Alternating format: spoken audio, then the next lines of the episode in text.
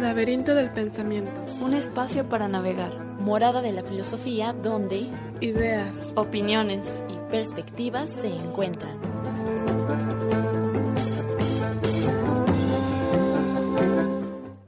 Bienvenidos al Laberinto del Pensamiento, un espacio para navegar. El día de hoy estamos aquí, Cintia Santana Yasmín Vargas. y Abril Benítez no nos pudo acompañar el día de hoy.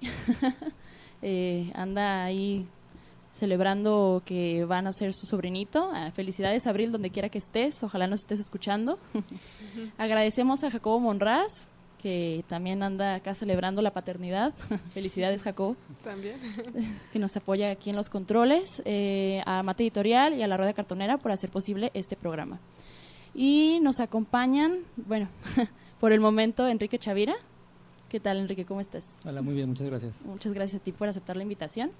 Y bueno, falta Tati Eguiarte. Ah, Estamos aquí en espera de Tati. Corre, Tati. Eh, bueno, ellos tienen una propuesta cultural muy interesante. Se llama La Cámara del Libro. Es, es un grupo en Facebook del cual pues nos gustaría que nos platicaras un poquito. Este, si gustas presentarte también antes, este, Mm. estaría genial. Eh, mi nombre es Enrique Chavira, eh, mi compañera es Tatiana. eh, nosotros dos iniciamos la cámara. Ah, el proyecto empezó en, en enero. eh, Tatiana y yo somos libreros, libreros de internet. nos dedicamos a la venta de libros en línea. Eh, ella me habló, un día empezamos a platicar y me dijo que tenía la idea de, de hacer un grupo de subastas aquí en Guadalajara. Eh, me comentó co- cómo estaba su idea, eh, lo discutimos ahí en Presa Universidad, eh, lo plasmamos, eh, el reglamento, cómo iba a estar el, el asunto. Mm, y se fue dando. eh, empezamos el grupo con la idea de empezar con 800 miembros. Al llegar a 800 miembros íbamos a Mm. empezar las subastas. Eso fue en enero, febrero. Los 800 gru- miembros eh, los alcanzamos a, a mediados de junio, julio de- del año pasado. Eh, y cuando, cuando llegamos a los 800 empezamos las subastas y empezamos con, con dos libros. Era... ¿cuál era? Ah, bueno, ya llegó Tati. Ah, ¿Qué tal? Bienvenida, Katy. Tati. Buenas tardes, gracias por venir. Eh, pues estábamos platicando aquí con Enrique un poco de cómo surgió la Cámara del Libro. Este, si te pudieras presentar también un poquito para que la gente te conozca, estaría genial. Hola, buenas tardes. Disculpe la tardanza, vengo de una manifestación. Los estoy Este- salvando. Gracias. Mi nombre es Tatiana Guiarte y, bueno, más conocida como Tati, Tati Guiarte. Eh, pues soy psicóloga. y, y pues iniciamos este proyecto, ya les estaba comentando más o menos Enrique, en julio, ¿verdad? Del año pasado. Y este los libros eran La mansión de Amityville. Amityville, ajá, y el de Dan ¿no? Brown, eh, La conspiración, creo. mm, creo que sí. Súper bien. Y pues iniciamos este haciendo mucha publicidad porque pues no sé, iniciamos con muy poquita gente, como con 100 personas que nosotros agregamos y ya de ahí este, hicimos la, la publicidad en, en otros grupos de Facebook y pues poco a poco se fueron agregando personas. Sí, nos platicaba Enrique que tenían como este límite, ¿no? Como a partir de 800 personas ya empezamos como con Sí. todo, ¿no? A publicar ya más Era como subas- la meta. subastas. Ajá.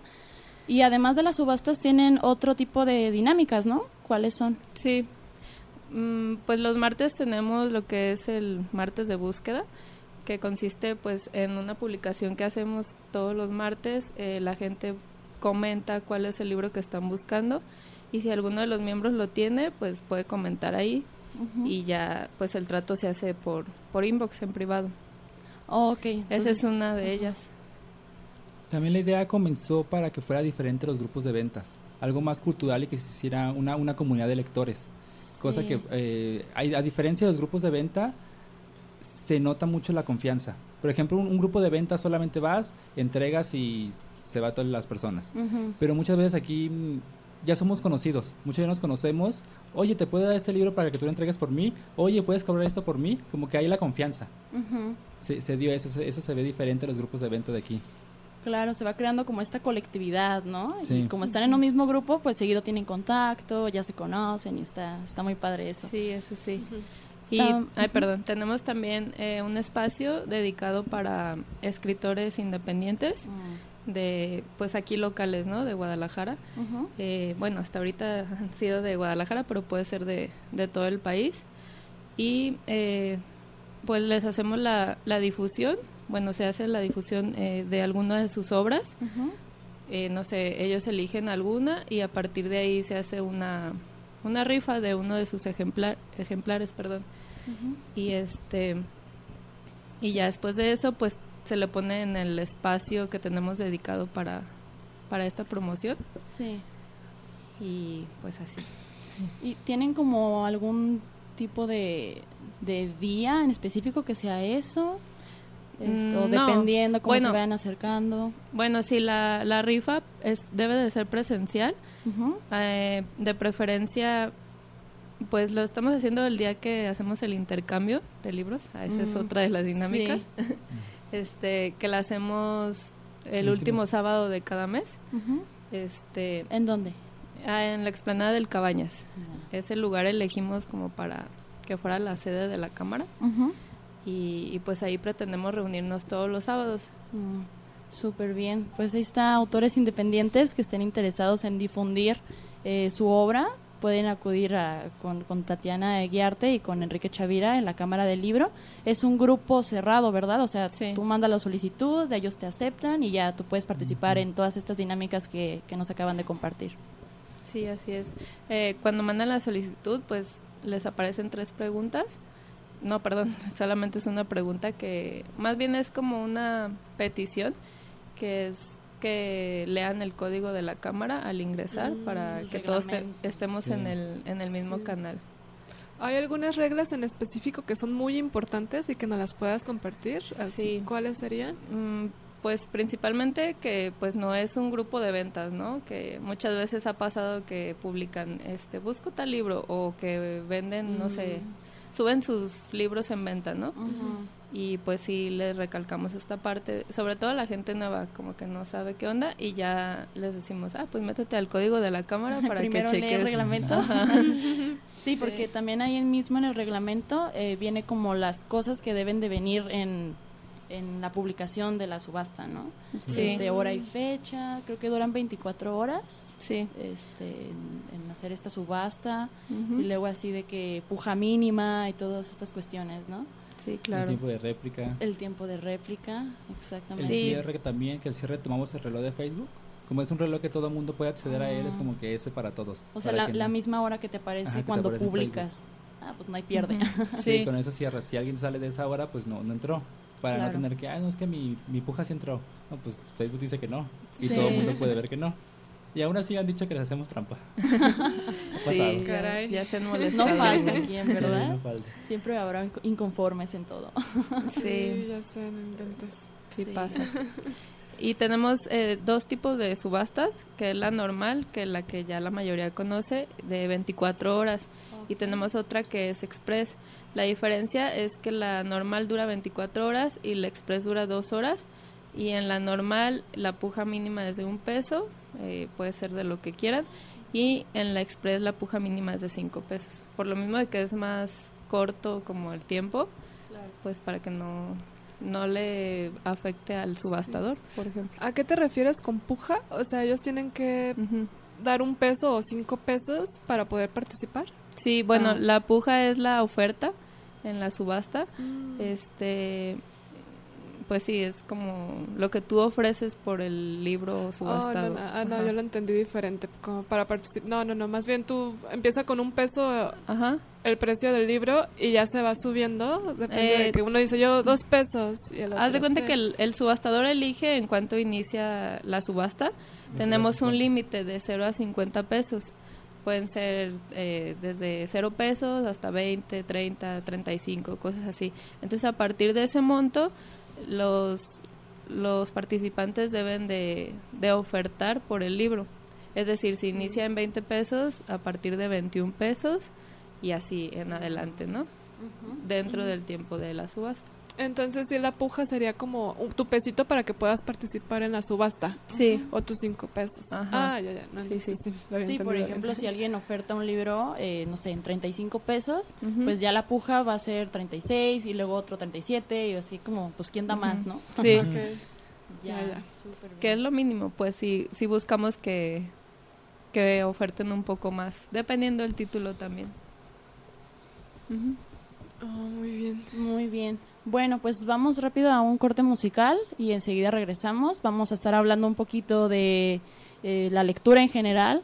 Mm, Recuerden que estamos transmitiendo en vivo en Facebook. Pueden ahí anotarse por el libro que estamos regalando hoy. Un libro muy especial. Popular también. Popular, ideal para quienes quieran adentrarse en el mundo de la filosofía. Es esta novela de El mundo de Sofía de Justin Gardner este filósofo que, que escribió esta novela muy interesante, que de esta niña que se empieza a cuestionarse sobre su mundo, sobre lo que le rodea y va dando como un recorrido histórico fil- de, de filosofía, pues, ¿no? De todas estas cuestiones que se vienen a la mente.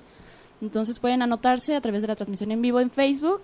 Eh, dicen que están interesados y ya están participando. Recuerden que además del libro pueden ganarse, bueno, se ganan un café de cortesía en la Rueda Cartonera en Prisciliano Sánchez 615.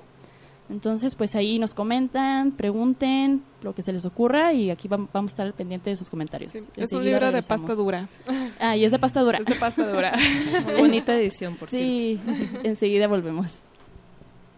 Ya estamos de regreso en el laberinto del pensamiento. Estamos aquí con nuestros amigos de la Cámara del Libro, Subasta GDL, eh, con Tati Eguiarte y Enrique Chavira.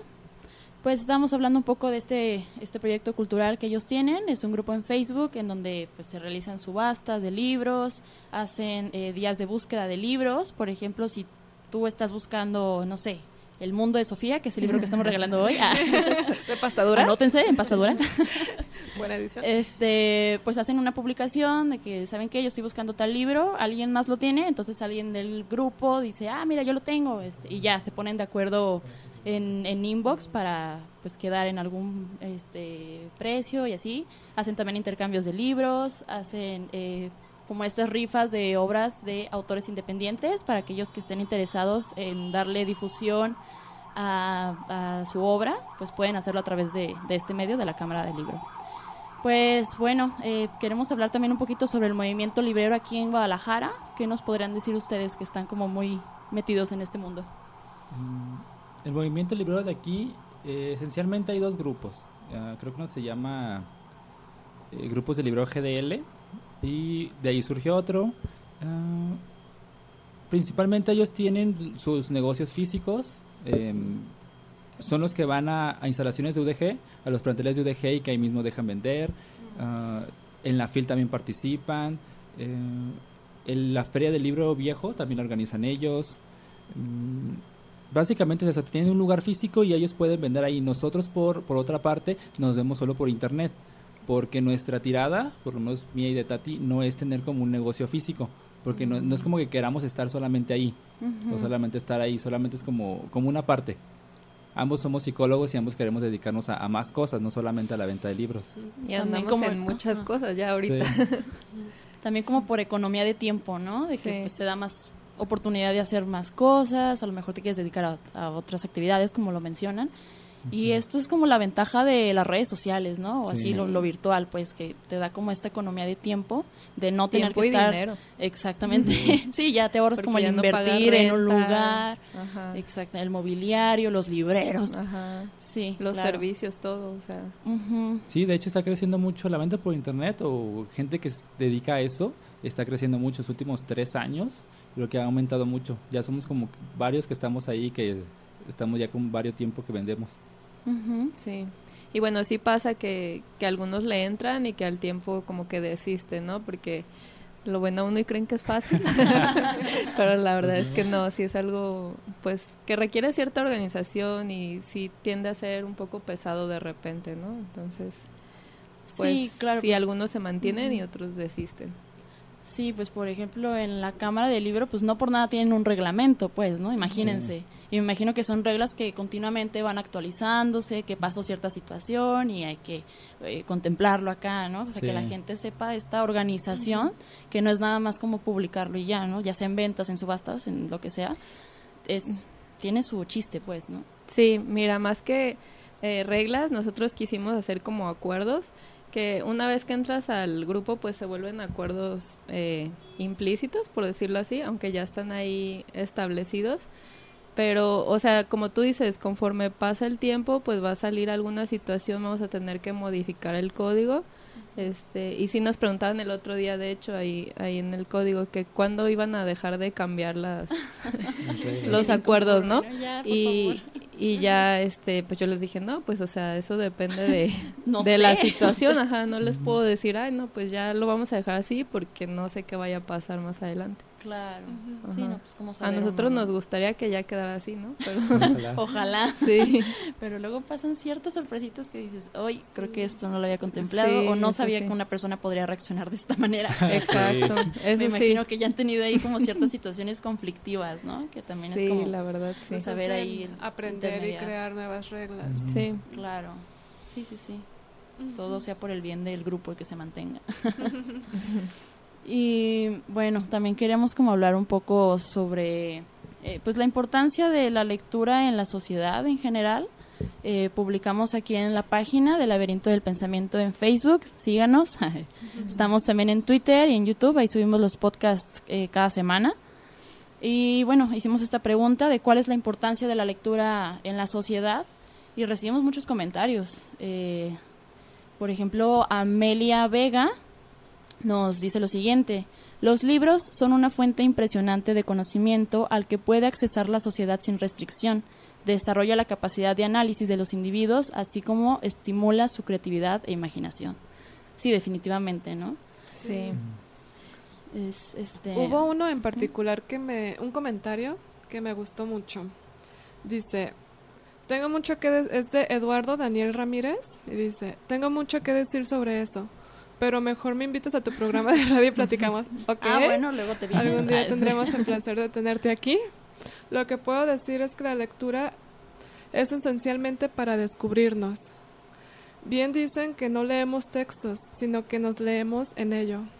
Esto se me hizo... Mm, la proyección. Ajá, muy interesante desde el punto filosófico, que cuando nosotros nos acercamos a una lectura, aquello lo que va a descifrar nuestra, nuestra lectura es primero que nada nuestro, nuestra cultura, nuestras vivencias personales.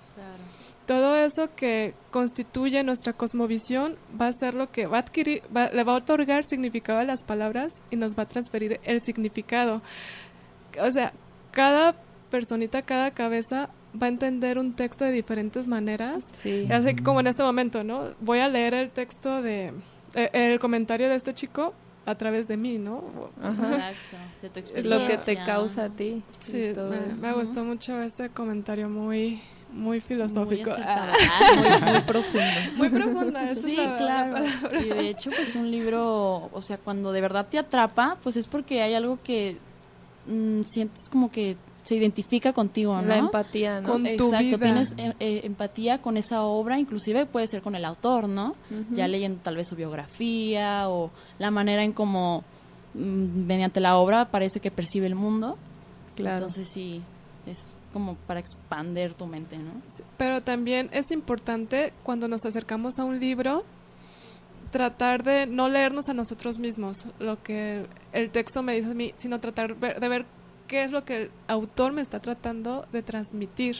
y aquí qué es lo que te va a dejar, Sí, este qué me va a cambiar de mi visión.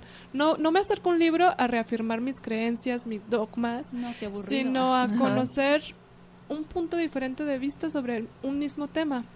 Entonces aquí ya entra una cuestión de la interpretación, que también para la interpretación hay todo una línea de filosofía. Eh, Gadamer, que es este filósofo que se pone a, reflexionar sobre la interpretación de los libros y nos da ciertos parámetros para poder adquirir una interpretación objetiva. Objetiva entre comillas, ¿verdad? Sí, claro, porque sabemos que siempre va a ser subjetivo. Sí, hablar de objetividad, sobre todo en interpretaciones de libros, pues cállate, ¿no? Está, yo creo, casi posible. Sí, es difícil. Y bueno, esta parte como de, sí, lo que decíamos, lo que nos deja el libro, como después de, de una lectura no vuelves a ser la misma persona, pues, o sea, sí. te cambia ciertas ideas, ciertas... Eh, ciertas vivencias ya no las ves de la, de la misma forma y es lo interesante y pues también creo que la importancia de la lectura es el crear el pensamiento crítico, ¿no? Crear o, o alimentar el pensamiento crítico. Claro, ahí la importancia de lo que mencionaba Yasmín, ¿no? De no solamente como si me identifico exacto, o sea, estás leyendo pues a otra persona que sí a lo mejor puedes puedes tener puntos en común, pero también pues, no lo puedes tener, pero de ahí puedes retroalimentarte, ¿no? Entonces concibes las cosas de diferente manera y eso es lo que, pues esta construcción de un, de, un criterio que te puede servir tanto para este cuestionar al autor, ¿no? Sobre ciertas cosas, entonces pues, está genial esa parte. Sí, como esto para crear tu pensamiento crítico. Y creo que esta creación de pensamiento crítico también requiere un, un hábito de lectura, una forma en la que tú lees, para saber no irte a lo que tú piensas, sino irte a lo que dice el texto.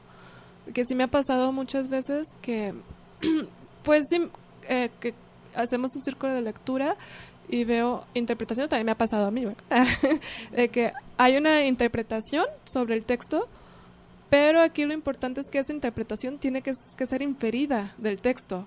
si, es, si tu interpretación no se infiere del texto, es ahí el error donde no estás leyendo al autor, te estás leyendo completamente a ti. Entonces, a pesar de que nunca va a poder existir 100% esta objetividad en entender lo que realmente quiso decir el, eh, el, autor, porque pues aquí entra cuestiones de contextos históricos, culturales, que son barreras que no nos van a permitir eh, llegar al significado esencial, genuino que el autor nos quiso transmitir. Pero, sin embargo, sí hay pautas yo creo que, que nos acercan un poquito más allá de, nuestra propia y única subjetividad que nos pueda acercar a lo que quiso decir verdaderamente el, autor. Y eso, pues yo creo, ahí, entraría la educación de una universidad, ¿no? Que un profesor te esté ayudando con todas estas herramientas de lectura. Ahorita que me acuerdo, me dio muchísima tristeza porque ahí en el gimnasio una chica me, me dijo que no podía entrar a la universidad porque se le complicaba mucho leer, que o sea, sí leía, pero no retenía, no comprendía. Y ella pues realmente hizo su preparatoria y es así como, ay, canijo. ¿Cómo llegó hasta ¿Qué aquí? ¿Qué caray? y fíjate que en mi experiencia he visto que eso no es un caso particular de ella. Muchas veces me he encontrado con ese problema en que no se sabe leer. Y si se lee, se olvida inmediatamente. Entonces aquí lo que puede ayudar con un, un, ejercicio que después de una lectura tú hagas un reporte, ¿no? A ver, ¿con qué te quedaste? Haz un reporte. tomando nota. Ajá, al final, luego comparas ese reporte con la lectura. O sea, ah, realmente lo que yo entendí se dice en el texto, hacer como una comparación. Mm, claro. Y fíjate, ahí entra mucho lo que es, o sea, hay gente que no le gusta leer, ¿no? Y, y que dices, es que, pues, ¿cómo, no? ¿Cómo pasó que que te llegó a disgustar el leer un libro o así, ¿no? Y me recordó, ah, voy a hacer una promoción de mi página. Es que subí una imagen a mi página de... Tengo una página de la librería como tal de mí, ajá, T-Book. Ah, sí, dilo, dilo. Este... Ah, búsquenlo en Face, T-Book, T-Book, como de libro. Este... Y, y bueno, subí esta imagen que decía, ¿por qué no te gusta la lectura? O o qué hace que te guste la lectura y qué no, algo así dice. Y luego vienen los puntos de que, eh, no sé, te gusta porque alguno de tus padres lee, porque encontraste un libro que te atrapó, ah. este, no sé, algo así, ¿no? Y luego viene la parte de, o, no te gusta porque pues aprendiste que era para hacer una tarea, ¿no? Nada más para eso, como para, o sea, termino la tarea y ya, dejé de leer, ¿no? Eh, lo relacionas con una obligación y pues no necesariamente, o sea, puede puedes usarlo en tu tiempo libre, sí. Sí, yo, era, de esos de los que no les gustaba leer. Yo detestaba leer porque Chócala. no... yo también lo fui en algún momento. y no, no, me motivaba nada. Empezaba, pero no, no había como que nada que me atrapara. Pero a mí me encantaba el rap. Me encantaba el rap y alguna vez escuché una, una canción, la de El Gato Negro, interpretado, interpretado por un rapero chileno, y me gustó. Busqué el texto, lo empecé a leer y luego me di cuenta que en las canciones de rap hacen, hay muchas referencias de libros y empecé a buscarlos, empecé a leer y así fue como me atrapó. Fíjate, ¿Cómo lo, lo relacionaste con algo que te gustaba, no? Y eso, eso fue lo que me atrapó, lo que me hizo estar aquí. Sí, a mí me sucedió lo mismo, ¿eh? Yo también era como muy de, ay, no, no me gusta la lectura, cuando ni siquiera había leído un libro bien, ¿no? O sea, mi problema era ese, precisamente lo que mencionaba Tati, de que pues lo relacionaba meramente con la escuela, de que no, pues nada más para pasar el examen, para contestar tal pregunta y ya. Obviamente se me olvidaba. Pero, ¿qué pasa cuando encuentras un libro que de verdad te atrapa, que sientes como esta empatía, pues, ¿no? La conexión. Ajá, y empiezas a tener un buen de referencias, o sea, no nada más en la música, en series, en películas, en los, como estos dichos que pues, hace la gente. Entonces, como, wow, están en todos lados y, o sea, todo lo que yo me estaba perdiendo, ¿no? Por eso ahí también, pues, adquieres como más, más cultura en general, ¿no? A ver, ¿hay más comentarios sobre por qué es importante la lectura? Sí, uno más que quieras decir. Más por aquí. Eh, Jorge Madrid nos comparte lo siguiente. Ser conscientes de nosotros mismos y nuestra función dentro de la sociedad. La memoria colectiva o histórica para no estar repitiendo siempre los hechos del pasado. Bueno, esto en cuanto, más que nada en libros de historia, ¿no? Historia. Exacto. Pero qué importante, ¿no? O sea, saber de la historia para no que no nos vuelva a pasar lo mismo. Ya sea colectivamente o, individualmente, ¿no? Sí. Y sabes, esto también de leer historia que te permite adquirir a formas de pensar de otra época, creo que sí es te ayuda muchísimo para conocerte a ti mismo porque a partir de que ves de que tu visión del mundo, tu forma de entender el mundo no ha sido la misma en la historia y que hay diferentes, aquí te llega a plantearte la pregunta, ay canijo, ¿y cuál de todas ellas es como la más adecuada, no? O sea, yo creo... ¿Habrá alguna? Yo creo firmemente y pasionalmente en mi sistema de valores, eh, en mis creencias, pero pues eso nada más responde a que así me lo heredó mi cultura, ¿no? Claro. Hubo así personas que con esta misma pasión y certeza creyeron en diferentes sistemas de valores. Y eh, ya, tocando esto, creo que la lectura es muy importante porque te lleva a ser consciente de tu sistema de valores y creencias. Al ver que hay más, tú ves que el tuyo no es el único, ni el universal como nos enseñan cuando somos niños, bueno, esa es mi experiencia. Y a crear este tipo de reflexión de, ok, de todos los que ha habido en la historia, ¿cuál es el más adecuado? ¿Por qué? ¿O por qué yo pienso así? cuando lees historia, uh, empieza a, entender de que, ok, yo pienso así porque hubo un contexto, algo estaba pasando en mi punto histórico en que me hizo pensar así, de que, y, y a eso fue de que empieza a haber conexiones entre cómo pienso y el contexto que está muy, muy ligado.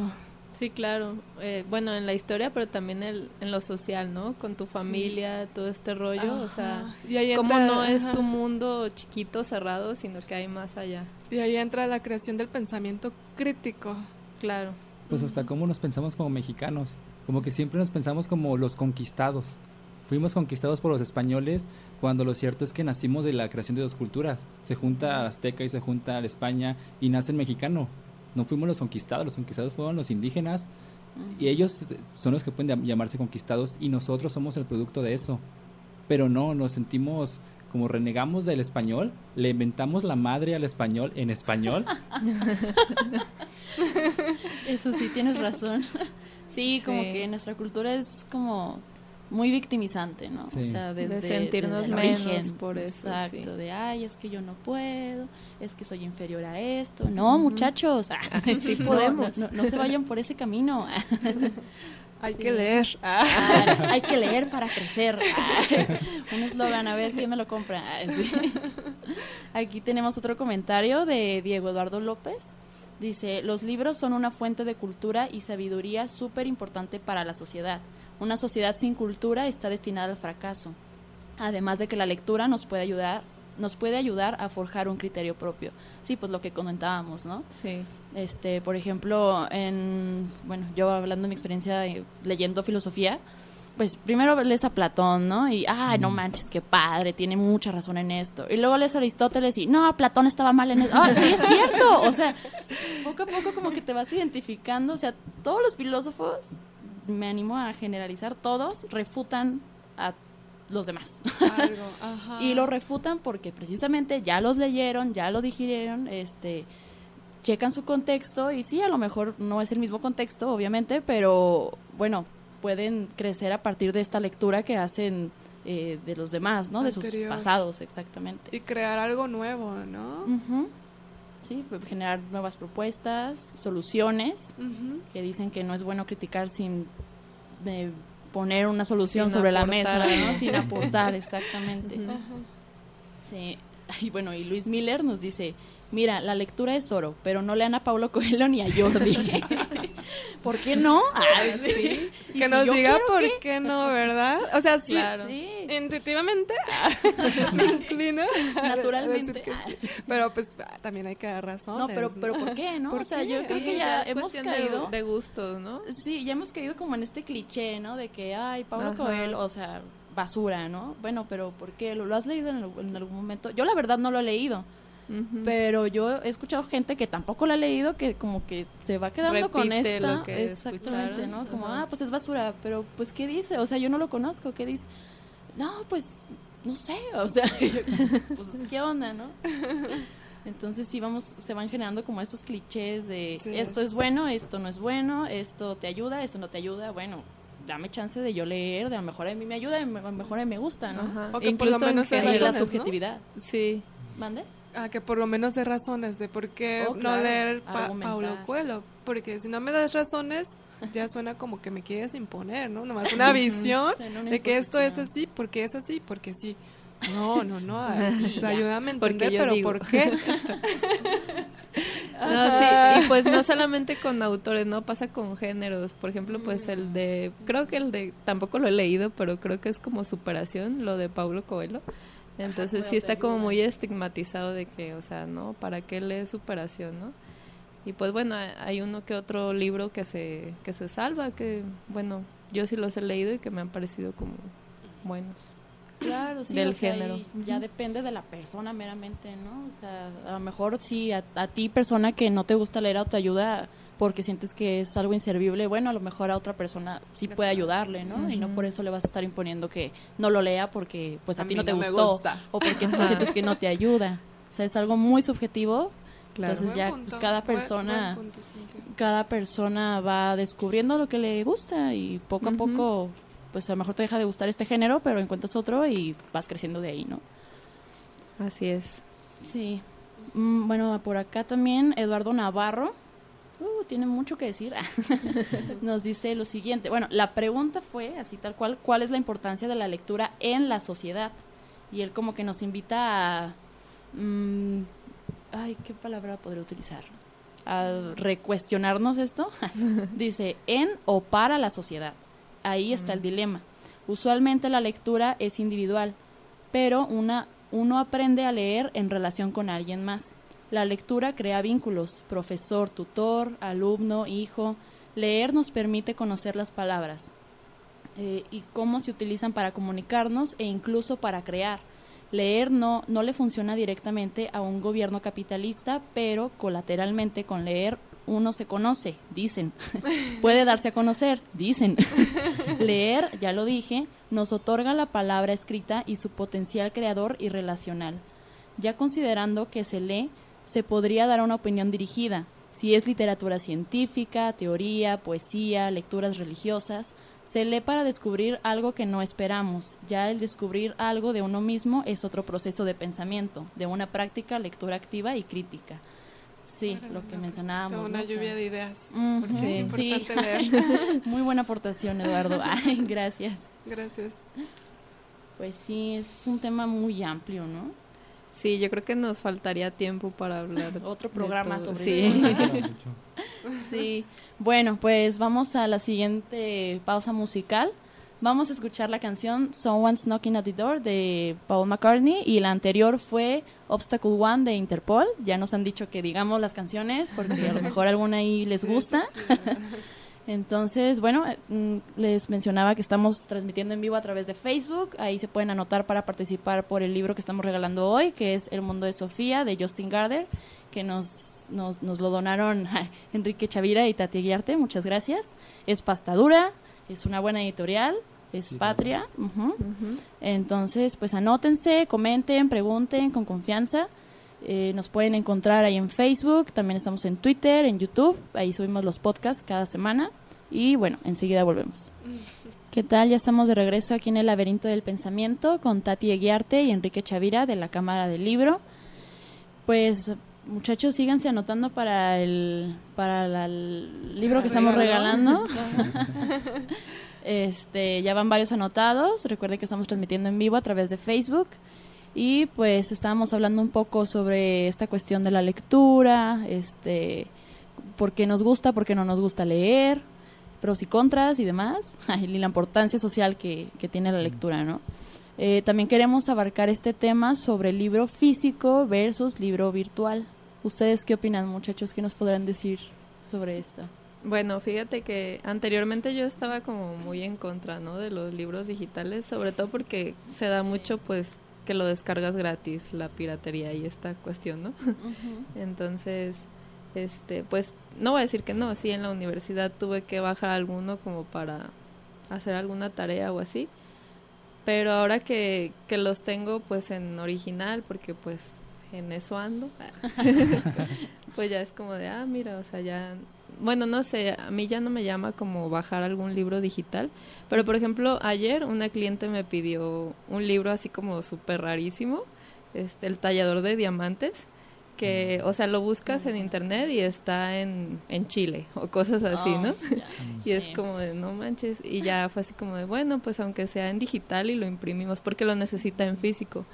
Y yo así de, chim, pues sí, o sea, cuando no hay de otra, pues es como de, pues una opción ahí viable, ¿no? sí. Creo, que se está dando mucho lo virtual en todos los ámbitos, pero al libro, al libro no le gana. Sí, no, le va a ganar como nunca. La música sí se hizo muy digital, ya no hay CDs, ya es, ya es música descargable, igual las películas.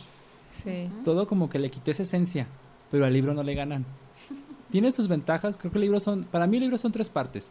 Una parte estética, que es la física, el contenido y como una parte funcional, porque uno puede rayar un libro, puede hacerle notas, puede hacer sus, sus cosas. Y una, una Kindle solamente te da el contenido y medio las notas, porque es muy incómodo trabajar en ellas, pero no le gana la estética. No, es igual. pues solo ves lo mismo, ¿no? Siempre la pantalla. Un Kindle no te va a dar el olor de un libro viejo, ¿no? es que tiene un olor particular y huele muy rico a biblioteca. ah.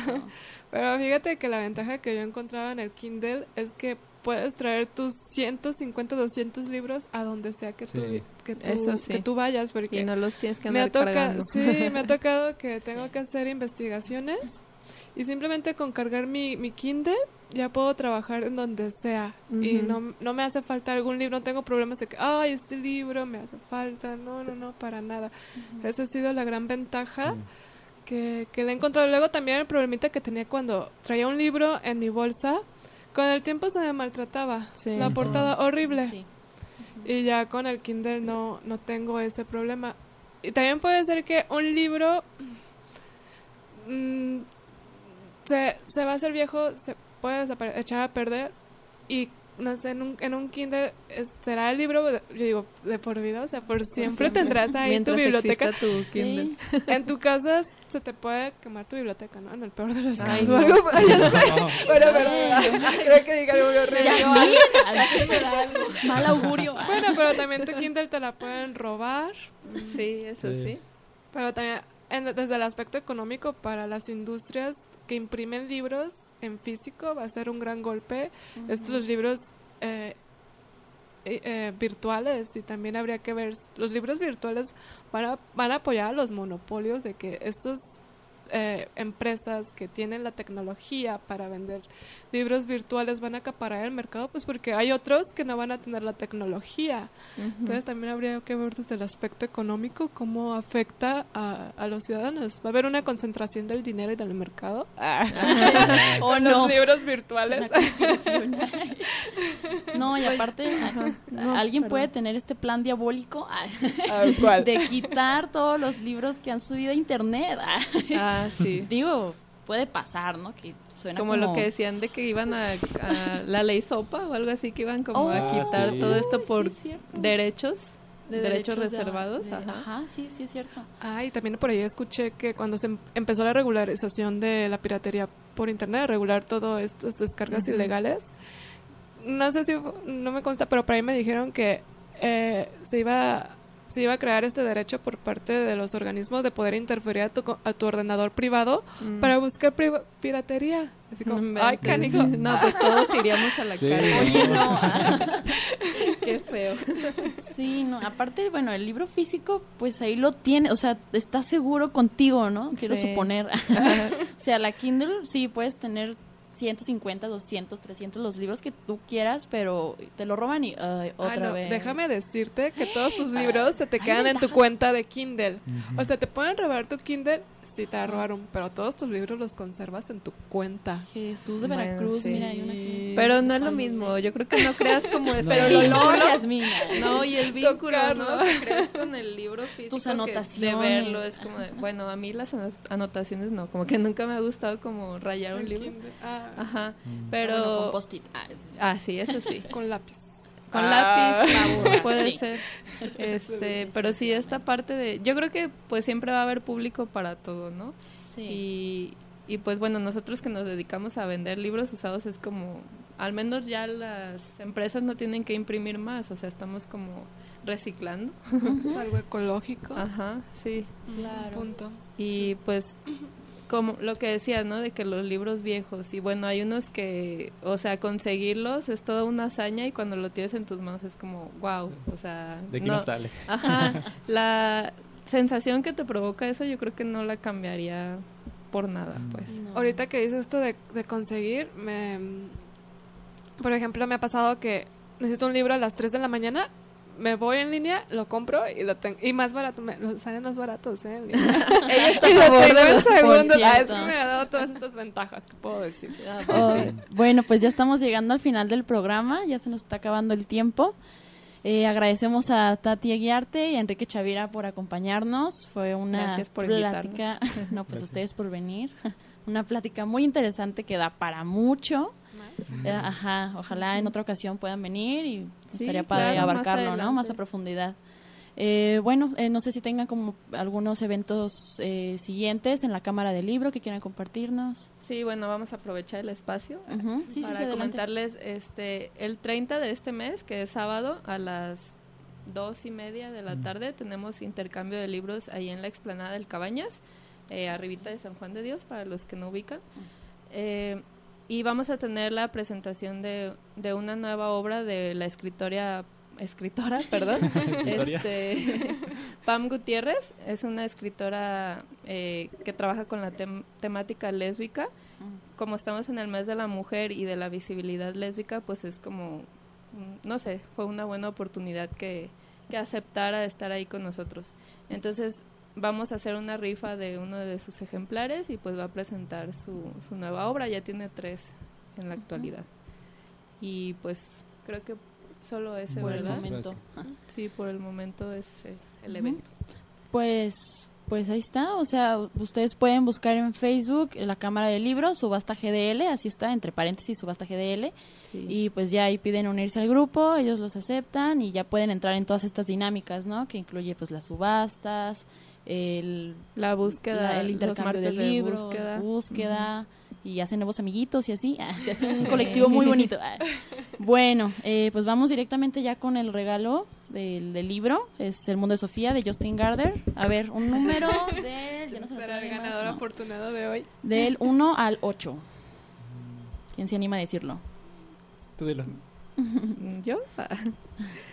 De 4. 4. Marisa Solórzano. ¡Ah! que fue nuestra invitada. Felicidades, Marisa. Tu libro de pasta gruesa, ah, edición bonita, el mundo edición bonita. bueno, Marisa, puedes pasar por tu libro en Prisciliano Sánchez, 615, en la Rueda Cartonera. Está entre Avenida Federalismo y Calle Pavo. Y además tienes tu café de cortesía para que te quedes ahí un ratito en la librería a checar. que nos visites y charlemos. Que nos visites para cotorrear.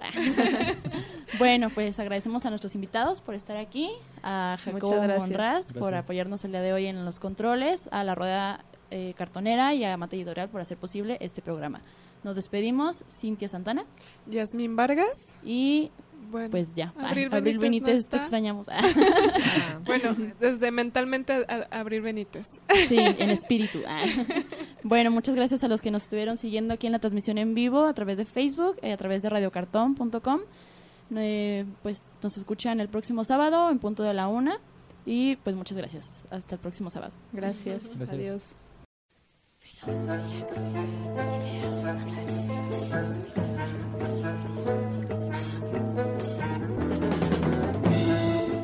Laberinto del pensamiento. Un espacio para navegar. Morada de la filosofía donde ideas, opiniones y perspectivas se encuentran.